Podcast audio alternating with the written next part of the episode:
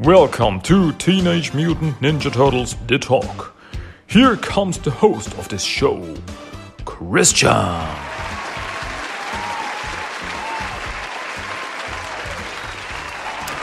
Hello, hello, hello, and welcome. Welcome to another episode of Teenage Mutant Ninja Turtles The Talk. This is episode 19 of this awesome podcast. Yeah, I love it. Um, I hope you do too. So, welcome again. Thank you for listening again to this podcast. So, what are we here for? We are here for turtles, and I want to talk about turtles. Um, I want to talk about the latest episode of Rise of the Teenage Mutant Ninja Turtles, which was called The Purple Game. Yeah, um, we don't have any new um, comics this week. Um, next week, there should be a new comic. I hope I get it right away so I could talk about it. But because it should be just checking ch ch checking yeah next next week uh, rise of the tmt comic book should come out uh, called sound off number one of three yeah looking forward to that one I hope I get it so I can talk about it because there are no new episodes of Rise of the TMT right now. No new episodes uh, announced. So I hope to get this comic so I can talk about it. Uh, if not, hmm, I think of something. We'll see, we'll see. But today we are here for the last episode of Rise of the TMT that was broadcast on July 6th, 2019, which was, as I said before, called the Purple Game. So, yeah, let's get it on. Let's get this show on the road. What's this episode about? This episode is about. Okay, wait, that didn't start right. Rewind. This episode starts in the Turtle Lair. We see Donnie, who is watching an ad for a new video game, which is called, surprise, the Purple Game. And yeah, do you have what it takes to be the number one? Uh, come play the Purple Game and become number one. And something like this. And Donnie is head over heels for it and he, he wants it. He wants to play this game. And so he downloads the game and the game downloads in like two seconds. You see the download uh, bar the progress bar. It's like bing, downloaded. And this is the most unrealistic scene in this whole show. okay? Uh, and I'm talking about a show about mutant turtles fighting giant mutant creatures, robots, and mystic ninjas and stuff.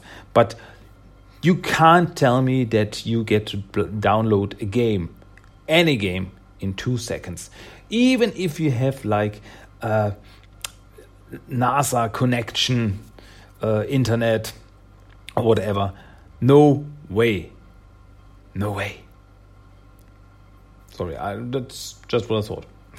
Um, well, and Donnie starts playing the game and he re gets really obsessed with it. You see him sitting in front of this giant TV and playing it, playing it all night long, and uh, he's, he's getting uh, tired, but he uh, want to play. He's, he's obsessed, really.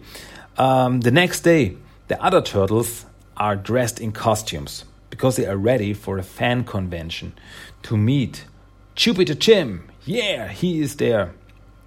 But Donnie, whose on screen name is Booty Shaker 9000, of course, uh, just wants to play the game to become number one and he's like, "Yeah, this is the best game ever."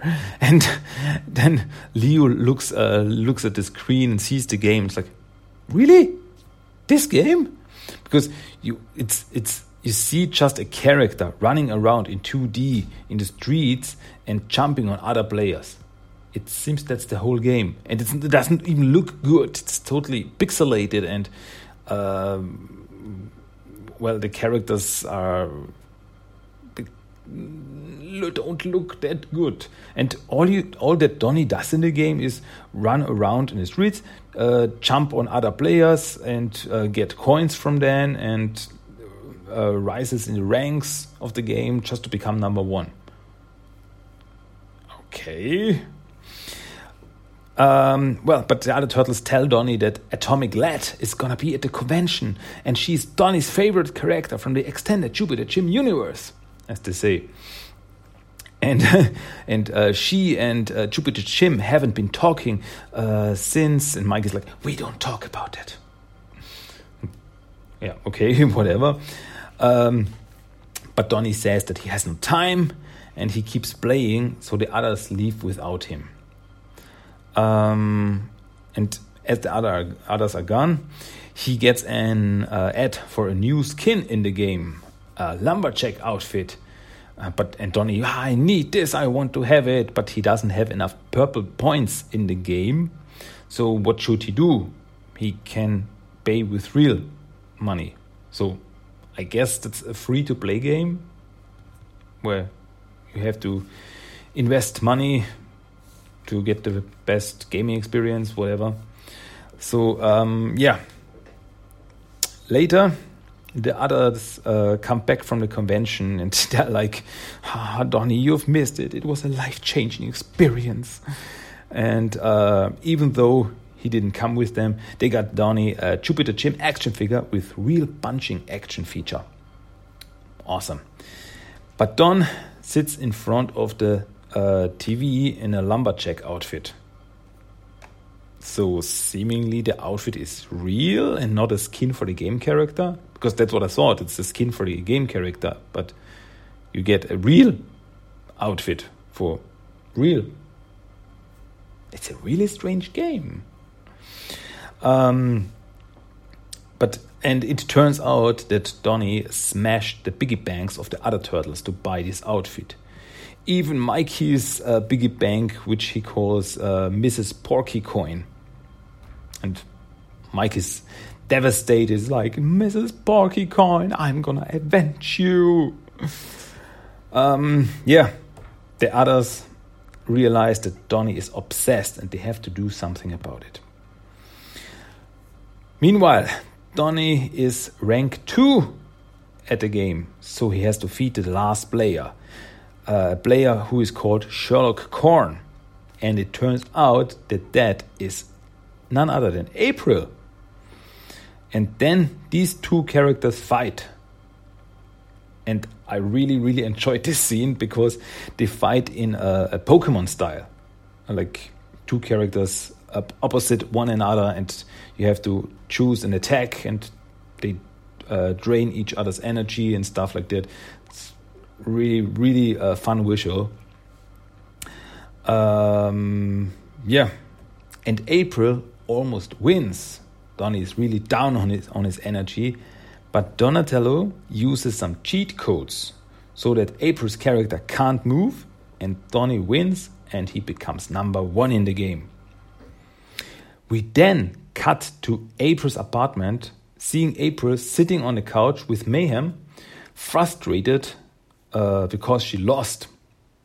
And, uh, uh, and we see in the background, in the kitchen, we see April's mom from behind. And that's the very first time we see one of April's parents. Uh, until this time, I thought maybe April is living alone, but it seems that she has a mom, at least a mom. So, but she's just we only see her from uh, behind in the kitchen, and well, I wonder uh, if she's gonna play a bigger part in the future. Really, really interesting development. Um, so, well, Donatello is number one in the game, and now Donnie gets the final exclusive item. Meanwhile, the others read everything about video game obsessions and they think that they are experts now. And now they are ready to help Donatello, but suddenly they feel an earthquake.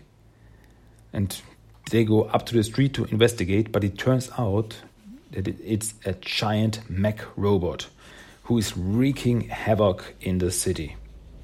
And this really a giant mech looks like a sentinel from X Men, in my opinion.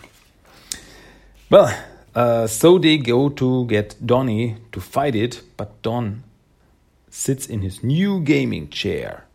That was the item he got for being number one. And we then get a very fun cutaway scene where we see how it got delivered. We see a, YPS delivery guy uh, who just pushes a crate into a manhole. And yeah, that's how the turtles get their package, packets, packages, packages. Yeah, get their post, post, post letters, whatever. Um, um, yeah, Donnie tells his brothers that he is coming, but uh, they go out to fight the mech already. They can't wait for him. Uh, and then we see that Donnie is not coming, and instead he sent Sheldon, you know, his uh, Donatello's uh, robotic partner, assistant, um, who is voiced by Greg Cipes, by the way, who was Michelangelo in the uh, last Nickelodeon cartoon. Yeah. And the turtles try to attack the mech, but it's just too big and too powerful. It smashes everything. Mikey is able to get on top of the robot and opens its dome on his head, uh, but there is no one inside. No one is controlling it. But he then sees a control panel, and on the control panel, uh, he sees it says Booty Shaker 9000 is controlling the robot. And we know Booty Shaker 9000 is Donatello. Seemingly, Donnie is controlling the mech through the video game. So the turtles try to make him stop. But on his screen, Donnie only sees three teddy bears running away from his mech in the video game. And he doesn't realize that it is real.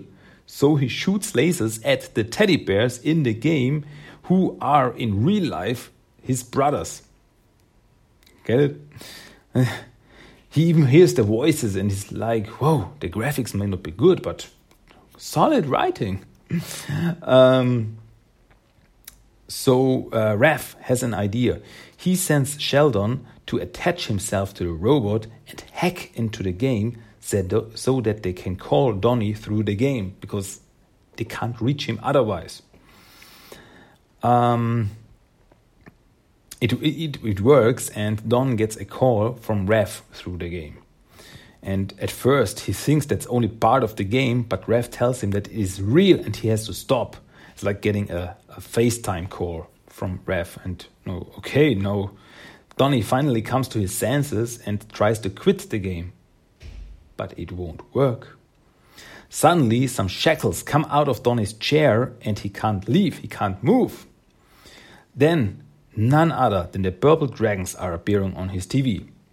Remember, the Purple Dragons are these three guys uh, who are from April School, this tech club, who, uh, well, are also doing tech crimes uh, and their leader is a girl named Kendra. And they tell Donnie that they created the purple game. Well, the, Donnie could have thought of that because of the name, but whatever. Um, and they created the game to get Donnie obsessed with it and in the end destroy his own brothers. And that's their revenge for the last time that he defeated them because now after uh, Donnie foiled some tech crimes from then the last time, they are under house arrest. But now he gets to watch helplessly as his brothers get destroyed. Because now the mech is working alone with all the data they collected through Donnie's gaming. It's the AI was uh, learning so the mech is now chasing Leo, Raph, and Mikey, and Donnie can't do anything but watch in horror as his brothers get destroyed. The three, Leo, Raph, and Mike, attack the mech, uh, even use Raphael's power punch jutsu, but it doesn't work. He can't even put a dent into it. And um, the robot is grabs them in his fist and he's about to squash them in his fist. But Donnie doesn't give up. Donnie uses the Jupiter Jim action figure to get to his control gauntlet to call his battle shells. You see, he's uh, using the action feature, the punch feature of the action figure, uh, to punch his uh, control gauntlet, so his battle shells get uh, activated, uh, fly to him, and he can fly away with them in his chair. Um, so yeah, that he can move with them even though he's still caught in his chair. Just as the robot is about to smash the turtles, Don comes flying in and uses some cheat codes from the game to stop it.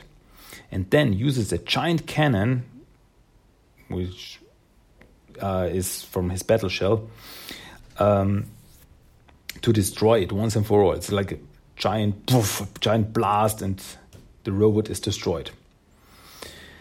Well, the day is saved, and Don gets to his brothers and he apologizes to them for everything that he has done. He was really obsessed with the game and he is sorry. Then they hug, and but then Donnie sees a billboard that advertises the Purple Game 2 coming soon. And so he pushes his brothers aside and says that he needs it. And well, Donnie didn't really learn anything, it seems. And with this, the episode ends. Yeah.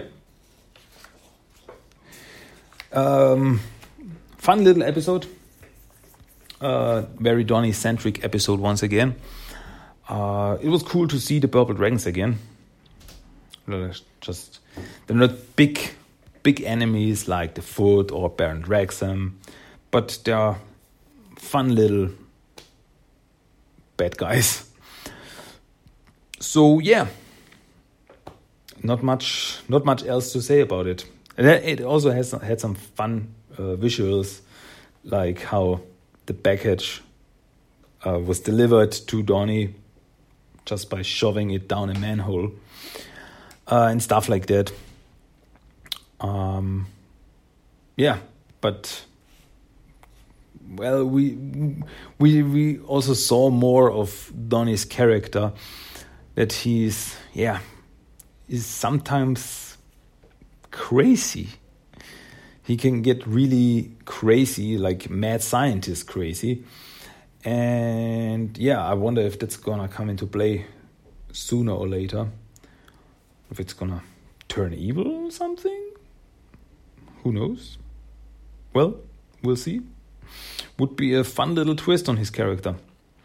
Anyway, uh, and also one thing I really, really enjoyed is that we finally saw uh, April's mother. Finally saw a parent of April, so that we now know that she's not living alone. Even though uh, up until this episode it seemed like it. So, yeah, that was that. That was the episode, the Purple Game. Um, well, uh, this time it's a little it's a little bit shorter episode of TMT Talk, I guess because we're already at the end. What else can I say? Uh, as I said, no new episode of Rise on the Horizon. Uh, next week, new comic, and I hope to get it.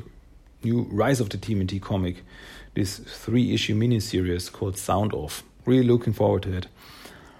Um, yeah. What else can I say? Uh, one more thing I can say. I can tell you that we have a random quote of the day, and I'm gonna play it right now. So you better listen up, because here is the random quote of the day out of this episode. Enjoy, everybody. And he doesn't seem to care he missed a literal once in a lifetime experience. That lady in a wheelchair walked. Yeah, that was the random quote of the day. I hope you liked it. So, that was it for this week. That was TMT The Talk, episode 19. Um, well, if you wanna give me some feedback, wanna tell me what did you think of this episode? What do you think of Rise of the TMT overall? Uh, is there anything you wanna hear me talk about? Anything, whatever, any information I can give you? Whatever, just send me send me a mail uh, or write me a comment on the Facebook page or on Instagram or on the blog or uh, what you also can do what i would really enjoy maybe like uh, rate and review on itunes. Um, yeah. Do everything. I i love to hear from you guys give me give me something give me something to work with well that sounded like arnold like arnold schwarzenegger give me something to talk about ah, Okay. okay, it's time to stop. This was episode 19 of TMT The Talk. Until next time, my name is Christian and we talk again next time. So, until then, here you are. Bye bye. See ya.